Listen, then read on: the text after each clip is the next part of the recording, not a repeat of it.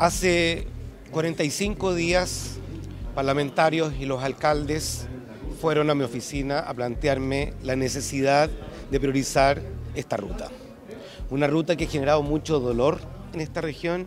y una ruta que no ha tenido ningún tipo de avance ni noticia hace tres años. Como ministro vengo a plantearle hoy día que la ruta San Javier Constitución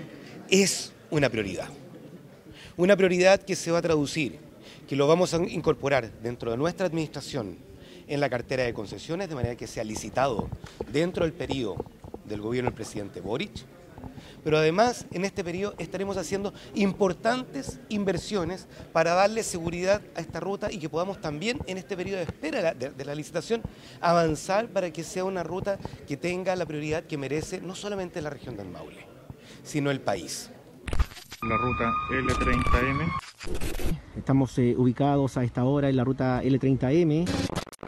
Ruta L30M, nos encontramos en la conocida como Ruta de la Muerte. Durante el año 2023 y 2024, vamos a hacer los estudios del 2023, para que el 2024 podamos avanzar en los primeros 8 kilómetros de doble vía desde San Javier hacia Constitución. ¿Por qué desde San Javier?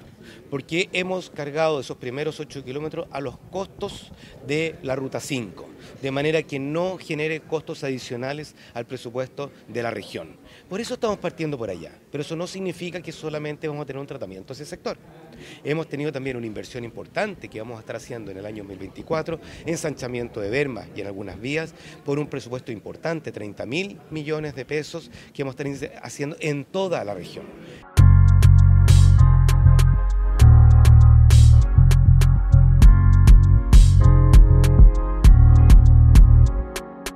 Cuando hay una agenda de trabajo con fechas absolutamente claras y definidas y explícitas públicamente, lo que hace es que la sociedad tenga una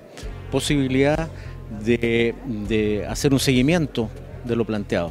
Por lo tanto, hoy día lo que tuvimos es una agenda de trabajo con una excelente plan de una excelente hoja de ruta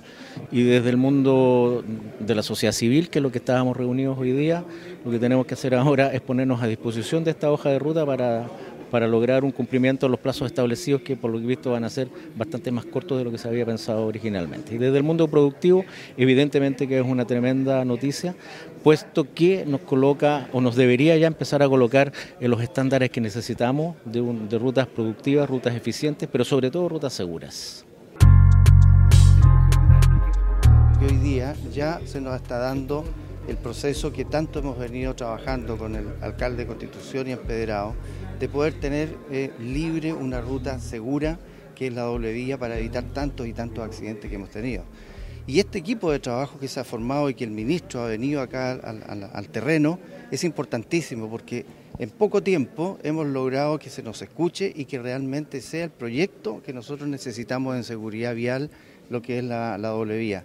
Además decir de que hay también trabajo de mitigación, como lo dicho el señor ministro, un compromiso que se ha estado, que el Estado se hace cargo definitivamente estos problemas. Eh, confiar plenamente en este trabajo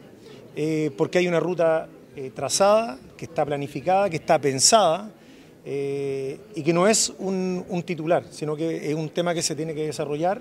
Sabemos que son varios años, esto no es de un año para otro, pero tenemos también la ventaja, y esto hay que reconocerlo,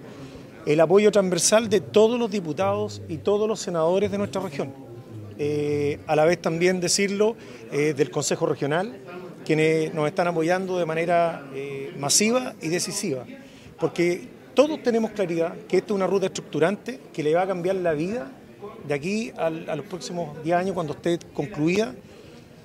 le va a cambiar la vida al millón de habitantes de nuestra región y como también a todos los chilenos y chilenas que nos visitan permanentemente.